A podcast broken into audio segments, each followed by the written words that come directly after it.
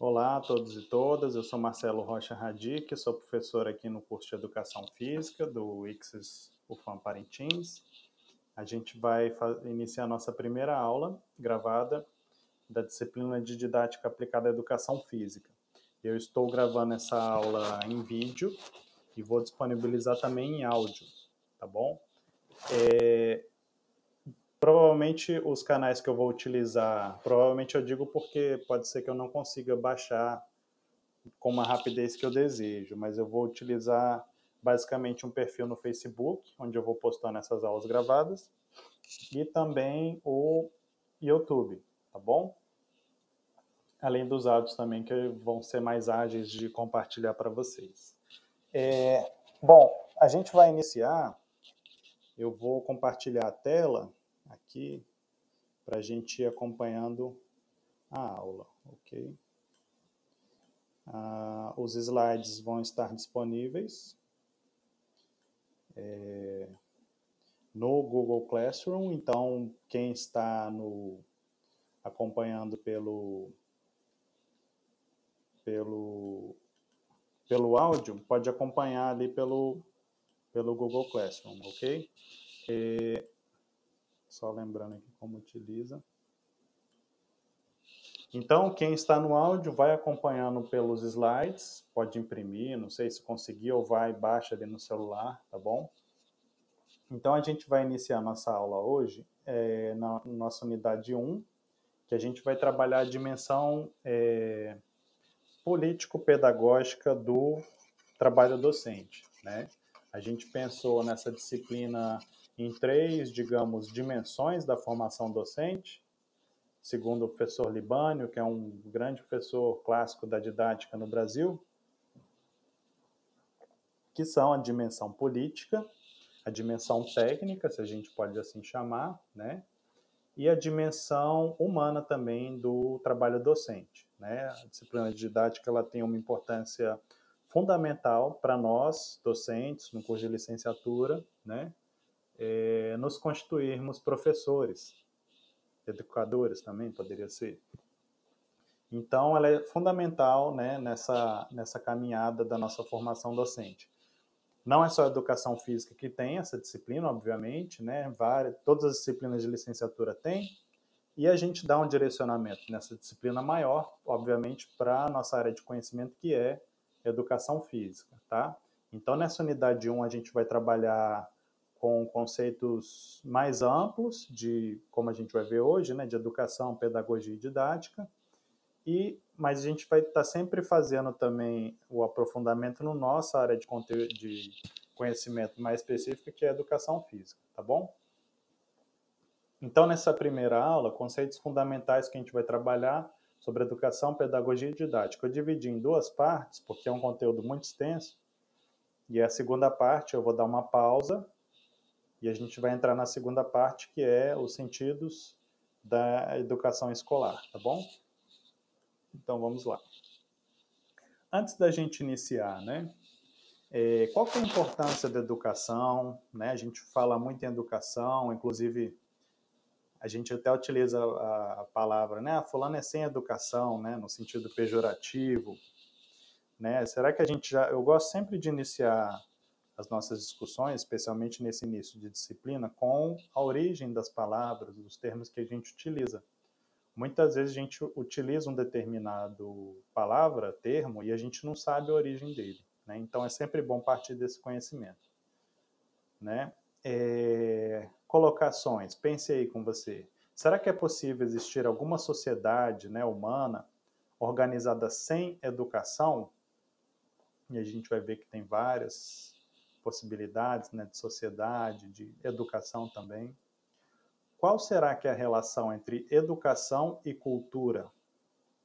Né? Não vamos entrar nesse termo cultura, que é mais relacionado à antropologia, mas vamos dar uma ideia, né? E, a gente vai ver que essa ligação é muito presente. E o que, que a gente quer dizer com formação humana? Então, são questões que parecem simples, que a gente ouve, são palavras que a gente escuta, né? Mas cada uma dessas perguntas aí, a gente poderia fazer uma disciplina só com essa, só com cada uma dessas perguntas. São perguntas que parecem simples, mas são bem profundas. E a intenção dessa disciplina, especialmente nessa unidade 1, é tentar responder a essas questões aí, tá?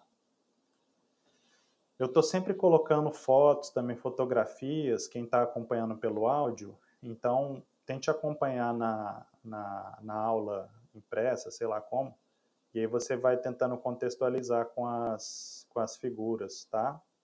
É, eu coloquei aqui diferentes educações na história, né, em diferentes sociedades, mas todas elas têm o mesmo objetivo, que é guiar a formação humana das novas gerações. Educação, a gente sempre vai estar pensando é, em formação das novas gerações. Né? A gente vê em todas as, as fotos aqui históricas, né? a gente vê a figura de um professor e de pessoas mais jovens ou menos experientes, como é o caso aqui do ah, daqui dessa figura da Idade Média, né, no canto inferior esquerdo aqui, né? Então, a sociedade humana, ela sempre utilizou da educação. À direita, né, no canto inferior, a gente vê o pedagogo clássico, né, numa estátua grega antiga. Sociedades, entre aspas, né, sem grafia, que hoje em dia a gente cultura indígena é também é, alfabetizada, existem livros hoje em dia escritos, né? Mas enfim, é, é, existe também uma educação aqui que a gente vai ver. Que tipo de educação é essa? Por exemplo, do indígena, né? Nessa, nessa ideia tradicional que a gente tem, né? aprender pela, pela observação, pelo exemplo. E aqui educação clássica, né, no canto superior esquerdo aqui, né, o professor, né, emitindo conhecimento ali, os alunos todos ali abaixados, enfim, aquela versão, visão tradicional, né, da educação escolar. Então, a origem das palavras que a gente utiliza, né, a gente lá na Grécia Antiga, né, a gente pensando no Ocidente, sempre se remete à Grécia Antiga, né, Roma também. Então, os gregos tinham essa expressão chamada teknedidatik. Não sei se em grego é assim que se fala. Mas a dimensão da, do ensinar estava ligado com uma arte, né, uma técnica também. E a técnica tinha essa ligação né, com, com a arte. É, era uma função, digamos, importante, um saber aprofundado que exigia experiência né, da pessoa que se propunha a isso. Né? A gente sempre tem que pensar em o que, para quem educar, quem está ensinando, em qual contexto, como. São perguntas muito importantes que a gente vai ver que tem tudo a ver com essa visão de pedagogia. Né? Conteúdo, o que, que a gente está ensinando, quem é o aluno, pupilo, é, discente, educando, né? Quem que é o professor, mestre, é, educador, né? E cada uma dessas palavras tem uma determinada concepção, né? Pedagógica de ensino, enfim. Educação formal, informal, não formal, estratégias de ensino, isso são termos que a gente vai ver, alguns deles são antigos, históricos, né? Então a gente vai também dar tanto essa perspectiva, especialmente nessa aula histórica, mas também atual, tá? Então, ainda vendo um pouquinho da origem, da história, a gente tem um, um, um livro muito importante, né? Lá do século 17, ou seja, 1600, de um camarada chamado Comênios, né? Chamava Didática Magna. Ele era o chamado Tratado da Arte Universal de Ensinar Tudo a Todos, né?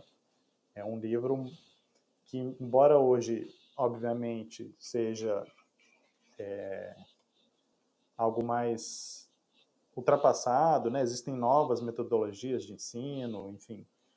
Mas ele é muito importante porque foi uma, um pensamento muito revolucionário, se a gente pode dizer assim, para o ensino da época, né? O ensino que a gente vai ver que era catequético, né, digamos assim, ele tem elementos muito importantes aí e é uma busca por sistematizar, por tornar é, por tornar claro passos né, para o bom ensinar, na visão dessa época, né, 1700. Busca pela eficiência no ensino, eficiência, racionalização do trabalho docente, né, como que a gente pode fazer melhor nosso trabalho de ensinar, tá bom? Bom, todas as sociedades humanas só são possíveis a partir da educação das gerações mais novas. E o que é educação, se a gente for pensar? É transmissão de cultura socialmente produzida e acumulada, né? Visando a socialização da pessoa e adaptação, eu coloco, ou transformação também, né? A gente não faz educação somente para adaptar as pessoas ao meio, mas também para transformá-las também. A gente vai ver que isso é uma outra concepção de educação, né? A sociedade. Então, é, se não existisse educação, seja escolar ou não escolar, cada geração que, que viesse ao mundo, né, a gente teria que ensinar tudo de novo. A gente teria que partir desde a roda, né, invenção da roda, fogo, né? Então, que, que a escola é, o ensino escolar? Estou utilizando um, um, modelo de ensino, né, de, de, de, educação. Ele é o lugar onde a cultura humana, tudo que a humanidade acumulou de conhecimento, digamos assim, é colocado de maneira didática né, para o aluno. Isso estou falando de escola, isso são para várias disciplinas, não é só história. Educação física também, a gente tem uma acumulação de cultura do movimento humano, né, cultura corporal, que a gente passa nas aulas de educação física, certo? Então, as fotinhos aqui que eu mostro, né? O Comênios aqui à esquerda, em cima, né? Uma frase dele, né? Que é isso, né? Humanização. As escolas fazendo que os homens se tornem verdadeiramente humanos são, sem dúvida, oficinas da humanidade, né? E aqui eu ensino ao canto inferior direito, aqui a gente vê a pedagogia tradicional, um livro né, da pedagogia tradicional chamada catequética, que era o, o ensino proposto pela igreja, né? A gente for pensar Brasil 1500, né? O ensino que os jesuítas traziam, muito baseado nessa visão, né? Comênios já, já é uma, uma superação, digamos assim, desse método, né? é, com uma visão religiosa ainda, mas de, de fato uma superação, né, uma sistematização mais bem feita e tal. São sempre aproximações. Hoje em dia a gente fala em metodologia ativa, gamificação do ensino, né? Mas tudo é histórico. Então a gente não pode falar que não tem valor, né? O que Comênios escreveu, o que esse método aqui, né? Enfim, são tudo dentro do seu contexto, né? E da sua história. Então, afinal, o que é educação? Né? Bom, a gente já pega do latim, né? sempre é Grécia e, Roma, né? latim e grego, que a gente vai buscar as nossas visões né? no Ocidente aqui. Então tá ali, educare, alimentar, cuidar de plantas, animais ou crianças. Educare, educação. Educere, colocar para fora, conduzir para, modificar um estado, transformar, formar, né? Cuidar e formar. Então a gente pode pensar na origem da palavra nesse sentido, né? Cuidar de animais, de desculpa, de cuidar de crianças, entre aspas, né? E conduzir para, modificar um estado. A gente cuida visando a formação, certo? Todo professor faz isso. A escola faz isso. A educação deve fazer isso. Tá bom? E a educação ela possui um contexto, um lugar onde ela ocorre, seja educação tradicional, né? É, esse conceito de tradição é meio complexo, mas assim, educação que é oferecida em comunidades indígenas, mais afastadas, ou educação do campo, como é que é uma educação em uma cidade bastante urbanizada, uma capital, né? Toda educação possui um contexto onde ela se realiza. Se eu pego, por exemplo, a educação de um, um cara que estuda numa metrópole, se ele vai morar, por exemplo, numa aldeia mais afastada indígena, aquela educação dele não serve para nada. Não vai saber caçar, não vai saber colher, plantar. E o contrário também, né? Vale. Então, se você pega uma pessoa né, nesse contexto mais afastado e coloca na cidade, vai ter um choque aí, enfim, a educação que, ele, que essa pessoa recebeu não vai é, ser suficiente para a pessoa viver tranquilamente, né? Então, toda educação tem um contexto. E, especialmente, a gente tem que saber que educação é um termo muito amplo e a escola não é o único lugar que a educação ocorre, tá? Tá bom, mas onde mais que a educação ocorre? E como ocorre, né? Pensando em outras formas de educação, como eu falei em sociedades tradicionais. Aqui a gente já tem uma ideia, né? Aqui, uh, aqui você vê o adulto, né? A mulher aqui fazendo algum trabalho manual, as crianças aqui no chão, fazendo também o trabalhozinho delas, né? Inclusive com um terçado imenso aqui nessa foto, a gente pode ver.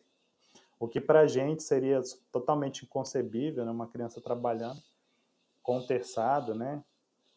trabalhando, que eu digo, e aprendendo, né? Isso aqui é educação também, né? E aqui eu coloquei à direita a foto do mestre Bimba, né? O criador da capoeira regional, e os alunos dele, né? Que era também uma forma de educação tradicional, poderia falar assim, tem muita educação das sociedades africanas, né? Pela, pela visão também, por ouvir, né? Por estar perto, enfim. Em sociedades tradicionais não há a figura do professor. Claro que essa visão de ah, tradicional isso não faz sentido, né? Muita, muitas vezes uma aldeia você uh, tem um celular, né? E não deixa de ser indígena por causa disso, né? Mas essa é uma outra discussão para a socioantropologia. E como ocorre? Os mais experientes demonstram e ensinam aos novatos, né? sem tempos específicos delimitados ao ensino. A educação ela ocorre de acordo com o interesse, tal o, o mais velho que sabe fazer um arco, por exemplo. Aí ele coletou os materiais, taquara, aquela feixe de palmeira e tal, e pô, vou fazer um arco aqui. Ele vai, vai chamar quem tem interesse, ó, oh, fazer um arco, sei lá. Aí as, os, quem quer aprender vai lá e vai observar ele fazer, né? é, nessas comunidades tradicionais. Agora, obviamente que isso não ocorre, né, na gente que está aqui morando na cidade, né, mas isso é educação também. Então a gente pode falar em educação em sentido amplo e sentido estrito, tá? Em sentido amplo, que seria a socialização, ou seja, compreende os processos formativos que ocorrem no meio social, nos quais os indivíduos estão envolvidos de modo necessário e inevitável, pelos simples fatos de existirem socialmente. Então a gente pode pensar que tudo que a gente vive educa. Se educa bem ou não, para o bem ou para o mal, sei lá, aí já é outra coisa, mas tudo educa, né? É... As relações que a gente mantém, você participar de uma determinada religião ou de um determinado grupo, é, os seus interesses, tudo isso vai estar te educando. A televisão, né? Educa ou deseduca, se a gente pode pensar assim também.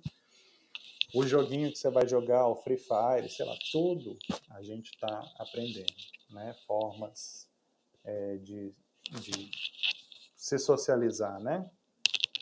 E a gente pode pensar em educação também em sentido estrito, ou seja, instituições específicas com finalidades explícitas, ou seja, claras, né, de, ou pelo menos escritas, de instrução e ensino mediante, né, por meio de uma ação consciente, deliberada e planificada, embora sem separar-se daqueles processos formativos gerais, sentido amplo. Ou seja, o que, que você está falando? Sentido amplo da educação é socialização, é como como eu falei, você aprender na televisão alguma coisa, aprender com seu amigo, aprender com o grupo que você participa de, sei lá, capoeira, né? Em sentido estrito, a gente já começa a pensar em uma escola, em uma escolinha de futebol, né? Onde você vai ter um, uma ação consciente, deliberada e planificada. Quem faz isso? Professor. Planejando aula, né? É, ministrando aula, verificando aprendizagem por meio de avaliação, né? Então, tem do, duas modalidades de educação, em sentido amplo, que é essa do indígena, por exemplo, ele aprende ali, o adulto fazendo as coisas, ele vai lá, se junta, né? E em sentido estrito, que já são instituições específicas para isso, né? E a gente está falando em formação, mas a gente tem que pensar para que finalidade, qual sociedade, né? Quem que a gente está formando? Se a gente forma, a gente pode pensar nessa palavra forma mesmo, né? pega um barro, faz uma forma. E da mesma, da mesma forma que a gente tem a forma, a gente pode deformar também, né? Então, a educação ela pode também não fazer a forma como a gente quer. Né? Aqui a gente vê, né, nas fotinhas aqui no canto superior esquerdo, né, uma aula aqui de educação física, provavelmente, né, talvez em uma escolinha de natação, a utilização de materiais didáticos, né, regras aqui, as crianças com touca, óculosinho e tal, né, materiais. Você tem educação aqui, por exemplo, na direita, né, superior, né, a criança assustada aqui do McDonald's, né? O que, que será que essas redes de fast food passam, né, em termos de educação alimentar, né, de gosto pelos alimentos, né? Crianças obesas, obesidade infantil, né? consumismo, isso educa ou deseduca também, né? Aqui a televisão, né? Isso está educando também. A criança aqui assistindo Teletubbies, não sei se é do tempo de vocês, né? Eu já era crescidinho quando começou, mas é um tipo de educação também que estamos sujeitos aí, né? E isso aqui, muito triste, né? No canto inferior esquerdo, é também uma educação ou deseducação, né? o tráfico né, como um modelo de, de formação né, dos jovens que não tem perspectiva em uma favela, por exemplo, os caras segurando fuzil aqui, né? Tudo jovem que deveria estar estudando, enfim. Educação, então, ela ocorre não só nas escolas, ela ocorre na vida, ok? Então, disso a gente pega um conceito fundamental que divide educação intencional da não intencional, que é a chamada intencionalidade pedagógica. E isso é muito importante. Vocês têm que pegar essa disciplina didática. Isso aqui tem que ficar na cabeça de vocês e na prática. A gente não se torna professor se a gente não tem isso. Intencionalidade pedagógica. Tá? O que, que é isso? É, é, a intenção, né, por parte de um educador, de um professor, quanto aos objetivos e tarefas a cumprir com vistas a, a um projeto pedagógico de formação humana. Ninguém pode falar que é professor se você não tem intencionalidade pedagógica. Se você entra em sala e faz qualquer coisa, você não tem um projeto claro de formação humana, de pedagogia, de para que, que serve a educação física, né? Por que, que você está gastando seu tempo para entrar em sala se não faz sentido nenhum, né? Você está no chamado aqui embaixo no desinvestimento pedagógico, se você age dessa maneira né? Ou seja, é o professor rala-bola, né? Que a gente conhece na educação física. Chega, lá, aula de hoje, pessoal, aqui, ó, toma a bola aí, deixa eu lá pro WhatsApp ali e tal. Né? O, qual é o sentido da educação? Quem está formando? Para qual sociedade? Não tem sentido nenhum. É só a repetição do que está sendo proposto, né? Quando você está no desinvestimento pedagógico, o professor é, Walter Bratt fala, e o Festenzeifer, um outro professor também de educação física, ele que criou esse termo, né? É... Você perde a consciência da importância de você estar lá como professor, da importância da educação física para a formação humana daqueles alunos, né? Um professor que faz isso, às vezes ele nem sabe qual é a função, a importância de ser professor de educação física. Né? O bem que faz isso para formação das pessoas para é, o sentimento, afetividade, aspectos motores, de relação humana, enfim, tudo isso, né? A gente tem que entrar em sala como professores é, com esse sentimento de fazer a diferença através de uma intencionalidade pedagógica. Não quer dizer que a gente vá ser o melhor professor sempre. Inclusive, isso a gente vai ver lá no finalzinho da disciplina, que nem sempre a gente acerta como professor. Isso faz parte também, né? Inclusive o erro tem que ensinar o professor, né? Isso faz parte. E... Mas intencionalidade pedagógica diz respeito a isso. Qual sujeito queremos formar? Para qual sociedade? Com que propósitos? Quem que a gente quer formar? A gente acha que onde a gente mora, nossa sociedade, está tudo certo? É justo? né? As pessoas não terem o que comer às vezes, é justo a exclusão nas aulas de educação física? Será que será que é justo, né? Quem sofreu bullying, será que é justo as pessoas sofrerem bullying? Então, a educação, a intencionalidade pedagógica, né, é, sempre vai falar sobre a gente entrar em sala de aula com uma intenção, com objetivos, né? Bom, então aqui a gente vê, né, em cima uma fotinha de um professor, alunos motivados, né? Claro que tem uma estrutura bacana aqui, né, um ginásio legal, bem arejado, diferente do nosso, né? E embaixo você tem exemplos aqui do desinvestimento pedagógico, né? Um espaço mesmo no sol aberto, que é a nossa realidade muito presente aqui né, nas escolas. O alambrado da, da, da quadra todo rasgado, né? É, pichação. Né? Isso influi também no chamado burnout, ou seja, no desinvestimento pedagógico, no desgaste do professor. Aí mostra o professor aqui cheio de papel, né? Prova para corrigir. A bigorna caiu na cabeça aqui. Isso é o burnout, que é também um problema muito grave do, do, é, do trabalho docente também, que a gente tem que conhecer, né? Tem que saber as causas. Né? Que faz a gente perder a nossa intencionalidade pedagógica, né? O professor que a gente fala do rola-bola não é no sentido de criticar, até porque cada professor tem a sua história, né?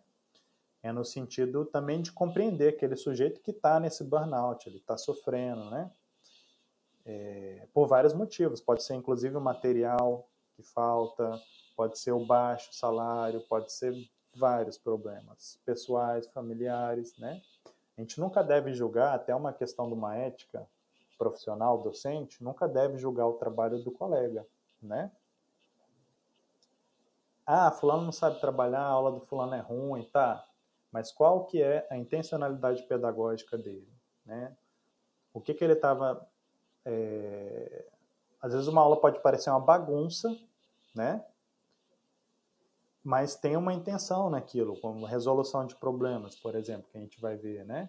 Algumas metodologias de ensino mais abertas. Você vai propor, os alunos vão fazer uma bagunça, eles vão estar ali discutindo formas de resolver aquilo, vão estar experimentando material e tal.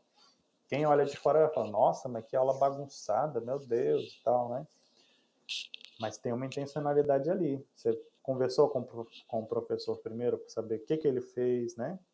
Então, muito cuidado com isso. Isso é questão de ética profissional, né? E pensar que sempre, é, mesmo no estágio também, quando vocês forem fazer, tem que se colocar no lugar do outro, do professor que está lá, né? Porque depois também vão ser vocês, né? É, e não só criticar, mas, claro, ter um olhar analítico, né, crítico também, mas pensar sempre em estratégias, né, é, possibilidades, entender o sujeito que está lá, né. Então, esse camarada que a gente falou, né, o professor José Carlos Libano, ele é muito importante na área da didática, ele vai falar em modalidades de educação, e a gente consegue caracterizar, né, é, melhor o que a gente vê na sociedade. Né? Então, assim, por exemplo, em sentido amplo, que já falamos, né? essa educação que ocorre em todo lugar, a televisão, o, o indígena que aprende observando, né? Essa seria chamada por José Carlos Libani como educação informal, ou seja, ela é não intencional e ela ocorre por meio da socialização, como eu falei, assistindo TV, brincando com os amigos, conversando com os colegas, né? Ela não é sistemática, ou seja, não, ninguém prepara aquilo, teoricamente, né? Porque a televisão se prepara, mas assim, não tem uma intenção, ah, vou fazer uma, um programa de TV, a menos que seja, né, aqueles Telecurso 2000 que tinha antigamente, né? Um programa educativo, né? É, e não planejada, tá? Ela ocorre espontaneamente. A gente pode falar em educação em sentido estrito também, que já falamos, né, que é nessas instituições. Aí você tem a não formal e a formal. Qual que é a grande diferença das duas? A gente pode pensar em educação formal, segundo esse professor, como educação é, estritamente escolar. Aí você vai ter intencionalidade, né, uma estrutura, organização de tempo, de espaço, de conteúdos, né, no, de, no currículo da, da escola, né?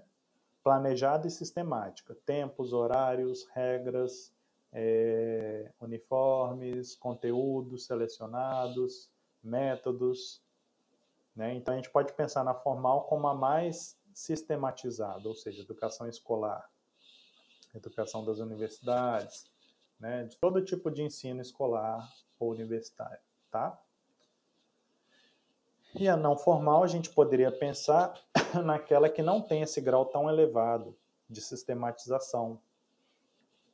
Por exemplo, escolinhas de, de, de esportes, é, no nosso caso, curso de idiomas, é, participação em um curso, é, sei lá, político de um partido ou em um curso religioso, né?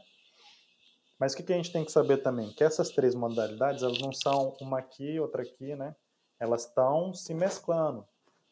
Então, por exemplo, a gente não pode achar que a gente é professor da escola, né? Isso a gente sabe desde cedo, né?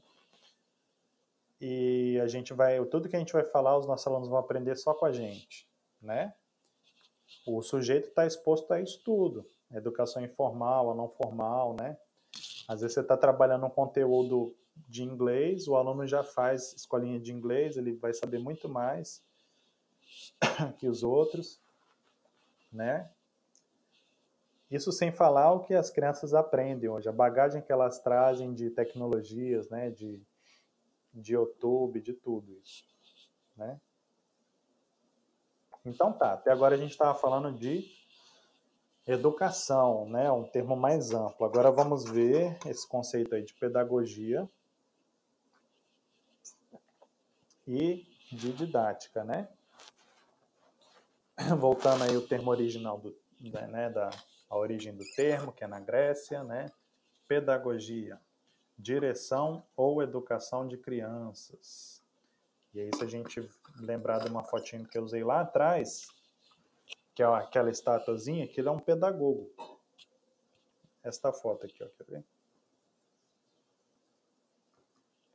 Este cara aqui no cantinho dessa foto aqui é um pedagogo, né? Ou seja, era o cara que levava a criança na Grécia, né? Infelizmente, ele geralmente era um escravo na Grécia, né? Mas era o cara que levava, direcionava as crianças para as lições, né? De escolares. Naquela época já existia escola, obviamente não para todos, né? Mas não uma escola como a gente pensa, mas eram mestres que ensinavam a letra, alguma coisa para a criança, né?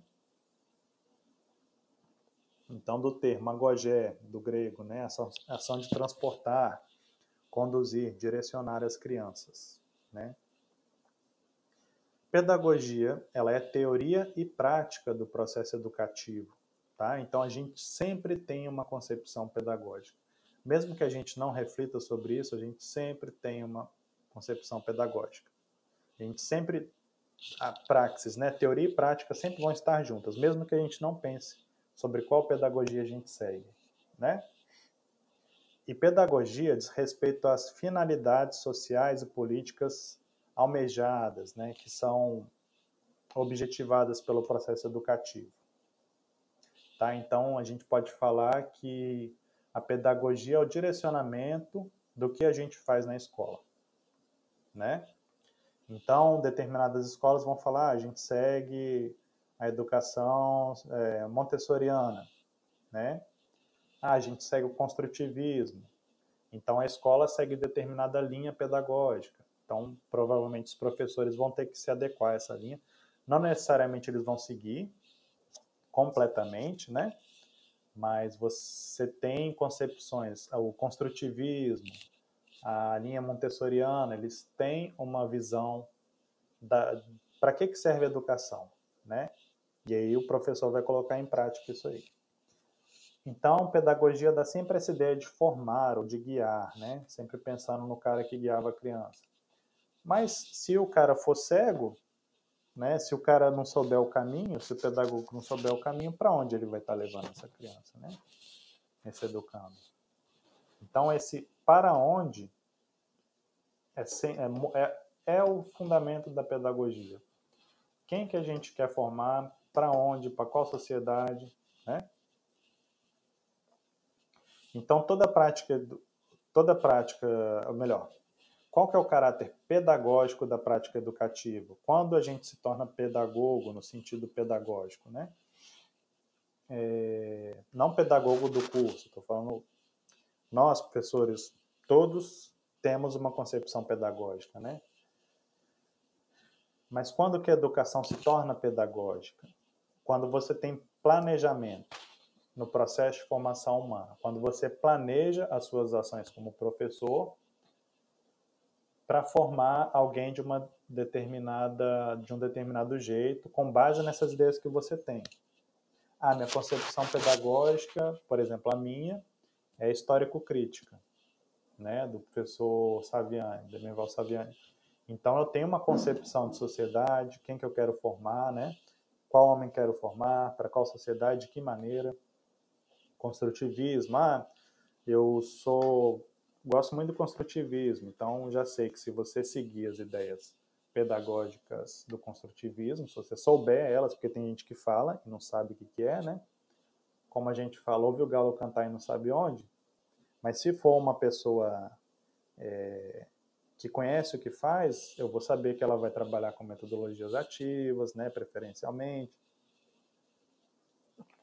Enfim, então o caráter pedagógico ele refere-se a opções sociais e políticas referentes ao papel da educação num determinado sistema de relações sociais. Então, por exemplo, se eu tenho essa concepção histórico-crítica, eu vou ter uma visão de sociedade, né, mais ligada ao, ao, sei lá, ao marxismo, né, as teorias, é, é, digamos, mais nesse campo progressista, né, construtivismo, muito ligado à psicologia, entendeu? Então, são opções sociais políticas. Políticas, pessoal, eu sempre falo isso e cada vez mais a gente tem que repetir isso. Política é com P maiúsculo, não é politicagem, tá? Infelizmente, a nossa sociedade hoje está é, tá tendo a negar a política, o espaço da política e da importância da política para o ser humano, tá? E eu sou sempre um defensor da política com P maiúsculo. Todo ser humano é um ser político. E não sou eu que falo isso, é Aristóteles. Sim. Né? O ser humano é um animal político. E, e política não é nesse sentido de politicagem. Política é a mediação das relações humanas, né? Então, a opção política é isso. Como que a gente é, chega a consensos? Eu tenho uma opinião, fulano tem outra, ciclano tem outra. Como que a gente resolve as coisas sem eu ter que bater no fulano, matar o ciclano, né? Política é isso. Isso a gente vai ver em outra disciplina, né?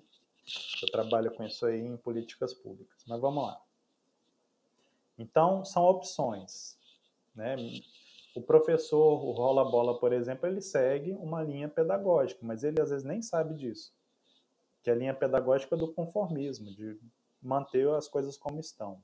Já um professor engajado, com intencionalidade pedagógica, ele fala: não, olha só, eu estudei, eu fiz curso, sigo construtivismo, por isso, isso e isso. Acredito que as minhas aulas são feitas para o para o aluno se integrar de fato na sociedade, conseguir um, ascender socialmente, sei lá, né? Então são opções sociais e políticas. E uma concepção para que, que serve a educação? Isso é pedagogia, né? Mas também, como eu falei, pedagogia é um campo de conhecimento também, né? Pedagogia tem um curso de pedagogia, né? Ah, a gente toma emprestado vários conceitos, óbvio, né? É, dos pedagogos, né? É, por exemplo, nosso curso, nosso currículo do nosso curso só tem essa disciplina de didática que buscou juntar uma didática geral com essa nossa didática específica, mas tem currículos de outras faculdades e geralmente as licenciaturas são assim, você vai ter uma didática geral num semestre, em outro você vai ter uma didática específica de educação física, no nosso caso, ou se o cara faz licenciatura em matemática, ele vai ter uma didática geral, que em, em universidades, a minha foi assim, né, na UNB em Brasília, Eu tinha didática geral no departamento de educação, na FACED de lá, e aí a minha didática específica era na educação física. Nosso curso, infelizmente, hoje eu penso isso, deveria ter isso também. Vocês deviam ter uma didática geral, geral mais nessa visão da, da pedagogia como curso, como campo de conhecimento, e depois uma didática específica nossa. Não é feito assim. Por isso também que às vezes eu me aprofundo nesses assuntos mais gerais, da, da pedagogia mesmo, né? Mas a pedagogia é também, então, retornando um campo de conhecimento que vai investigar, né? A natureza das finalidades da educação numa determinada sociedade, bem como os meios apropriados para a formação dos indivíduos, tendo em vista prepará-los para as tarefas da vida social. Observem que aí a gente pode falar de toda a sociedade, toda a educação em qualquer sociedade, desde a indígena, né, tradicional. É, você pode estudar, por exemplo, a importância que tem o, o, a criança indígena aprender a caçar, né?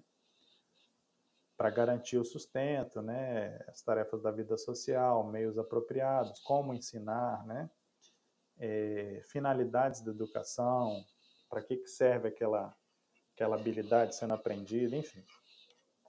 Então, vimos conceitos de educação, conceitos de pedagogia e vamos entrar no terceiro conceito, que é o conceito de didática. que vocês devem ouvir falar muito. Ah, fulano não tem didática, né? Ah, não gostei muito da didática do professor, mas o que que, o que, que é essa palavra que a gente utiliza, né? Então, a didática é o ponto principal dessa área de conhecimento que se chama pedagogia, né? Pra, o que, que é didática? Ela investiga os fundamentos, condições e modos de realização do ensino, tá? ela vai converter objetivos sociopolíticos e pedagógicos em objetivos de ensino. Selecionar conteúdos e métodos em função dos objetivos, estabelecer os vínculos entre ensino e aprendizagem, tendo em vista o desenvolvimento das capacidades, desenvolvimento do aluno, né? mental, social, físico dos alunos. Então, o que é didática? Ah, ela está muito ligada a essa ideia de ensino, eu tô, eu tô me propondo aqui como professor a ensinar. Toda a minha ação na didática, né, ela visa a aprendizagem, no caso de vocês. Né? Então não adianta eu ensinar e não ter o resultado que é a aprendizagem. Então por isso que a gente sempre fala relação ensino-aprendizagem, com um tracinho no meio, com um hífenzinho. Então o ensino só faz sentido ligado à aprendizagem. Entenderam? Então a didática ela faz essa ligação, né? Qual é a melhor forma de ensinar, né? Ah, no, no item B ali, né? Como que eu pego essas ideias pedagógicas que eu tenho? Ah, eu sou construtivista, eu sou pedagogia histórico-crítica. Como que eu converto essas ideias no cotidiano de sala de aula? Né? Ah, a didática vai ajudar também a gente a selecionar conteúdos e métodos, né? É... A didática é que vai articular isso tudinho. A gente vai ter uma visão muito melhor desse fazer didático na unidade 2, que vamos trabalhar com a dimensão técnica do trabalho docente, tá bom? Como eu falei, o objetivo da didática é proporcionar aprendizagem né? É através do ensino fazer a ligação com a aprendizagem, tá bom?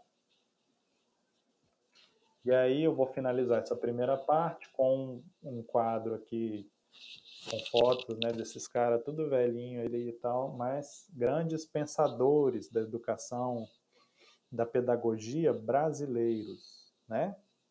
A gente tem ótimos educadores, né, do mundo, é, John Dewey, Montessori, né, italiana, John Dewey norte-americano, mas a gente tem muita produção boa é, de pedagogos, educadores brasileiros, pessoas que pensaram a educação no Brasil né, para o povo brasileiro, para o desenvolvimento do país, né? Se fosse por uma ordem cronológica aqui, você tem aqui Fernando de Azevedo, né, que foi um cara também muito importante no movimento da Escola Nova, lá em 32, né, na renovação da educação brasileira. Foi um movimento do mundo, mas que chegou no Brasil em 32, né? E ele vai falar aqui, por exemplo, que era, isso aqui era um selo, né, gente? Para quem não se lembra, antigamente a gente usava carta e a coisa mais legal era ver os selinhos, né? Meu irmão tinha uma coleção de selos, era uma coisa bacana, né? Hoje em dia é tudo e-mail, né? Receber uma carta era tão bom. Olha o saudosismo que surgiu. Mas olha só, esse cara aqui, ó, Fernando de Azevedo, homenageado, né? É, em 94, ele completou 100 anos de nascimento, então o cara nasceu em 1894 ele falou isso aqui, ó, não se pode pensar em desenvolvimento econômico, em democracia, que é menos um regime do que um processo, também é ele, em desenvolvimento, também é ele em desenvolvimento, sem se cuidar ao mesmo tempo do ensino, educação e cultura. Então a gente falar em democracia, desenvolvimento econômico, sem educação, né, ensino, educação e cultura, esse cara em 1932 já sabia disso. É besteira. Não tem como você falar em democracia com um povo que não tem educação, educação escolar mesmo, e de qualidade, né? Porque você tem hoje em dia um problema muito grande que é o analfabetismo. Não analfabetismo, mas o analfabetismo funcional. O cara lê e não entende, né? Então, cronologicamente, teríamos um outro pensador muito legal, talvez vocês vejam em filosofia da educação, esses caras aqui que eu estou falando, mais a fundo, né? Você tem um cara que foi chamado, que era chamado, você tinha um cara chamado Anísio Teixeira, né, fundador de, da Universidade de Brasília, né? Pensou também muito educação do Brasil como política pública, né, para desenvolvimento do povo brasileiro, né? Ele vai, falava assim, por exemplo, só, existia, só existirá democracia no Brasil no dia em que se montar no país a máquina de preparar as democracias. Essa máquina é a escola pública. Então, um cara que defendia a escola pública, né? Educação pública. E na história da educação, vocês devem ter visto, eu trabalho isso também na disciplina de história, que a educação, durante muito tempo na história da humanidade, não foi pública, né? Tinha acesso à educação quem pagava, as classes mais favorecidas. Então, esse cara aí já começou a defender a educação pública, escola pública de qualidade, né?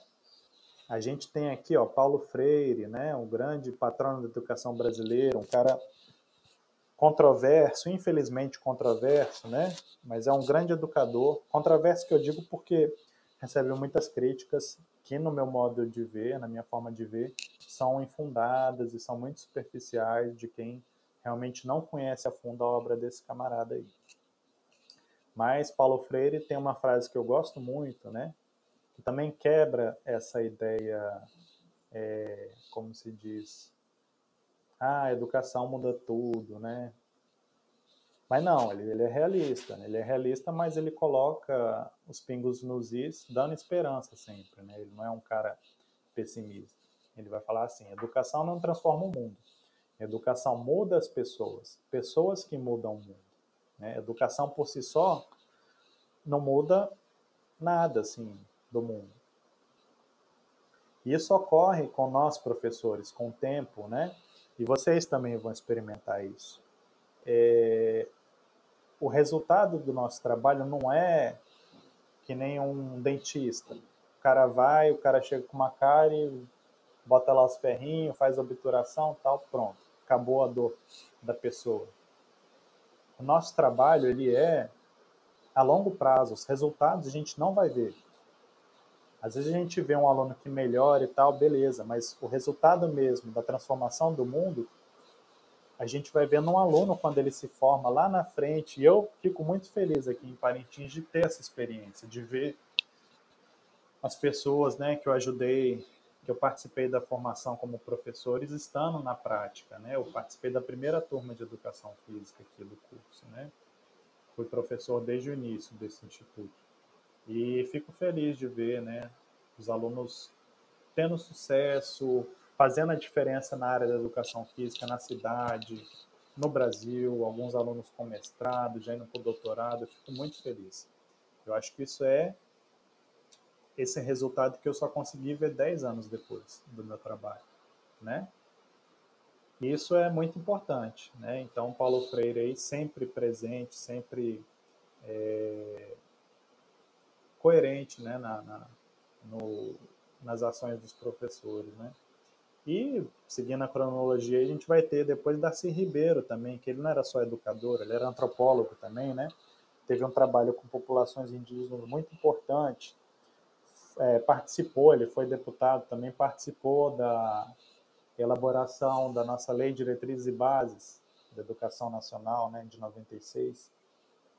Ele já tem uma visão mais crítica, ele vai falar que a crise da educação no Brasil não é uma crise, é um projeto, né? Ele já nesse período aí de descrença, né, em 96, com a Constituição de 88, ele já estava meio assim, caramba, vocês não vão, né, os políticos, vocês não vão consertar, vocês não estão ouvindo esses caras aqui que a gente falou, não, Fernando de Azevedo, Anísio Teixeira, né, é, alertando, né, que só vamos ter uma boa democracia, um bom país, com um povo educado adequadamente, educação de qualidade. Né? Por isso que ele fala que é um projeto, parece que interessa a classe política, e eu falo política com P minúsculo, a politicagem mesmo, parece que interessa a uma determinada classe política, com P minúsculo, a manutenção do povo na ignorância. Né? E eu não falo só atualmente, não, eu falo isso historicamente é, no Brasil, né? desde as capitanias hereditárias, se a gente pode falar assim. Tá bom? Então, assim, vou finalizar essa primeira parte dessa aula e continuo eh, na próxima, ainda com esse assunto, mas tratando dos sentidos da educação escolar obrigatória. Então, vou parar aqui agora. Gravação. Ah, um minuto. Interromper. Ok.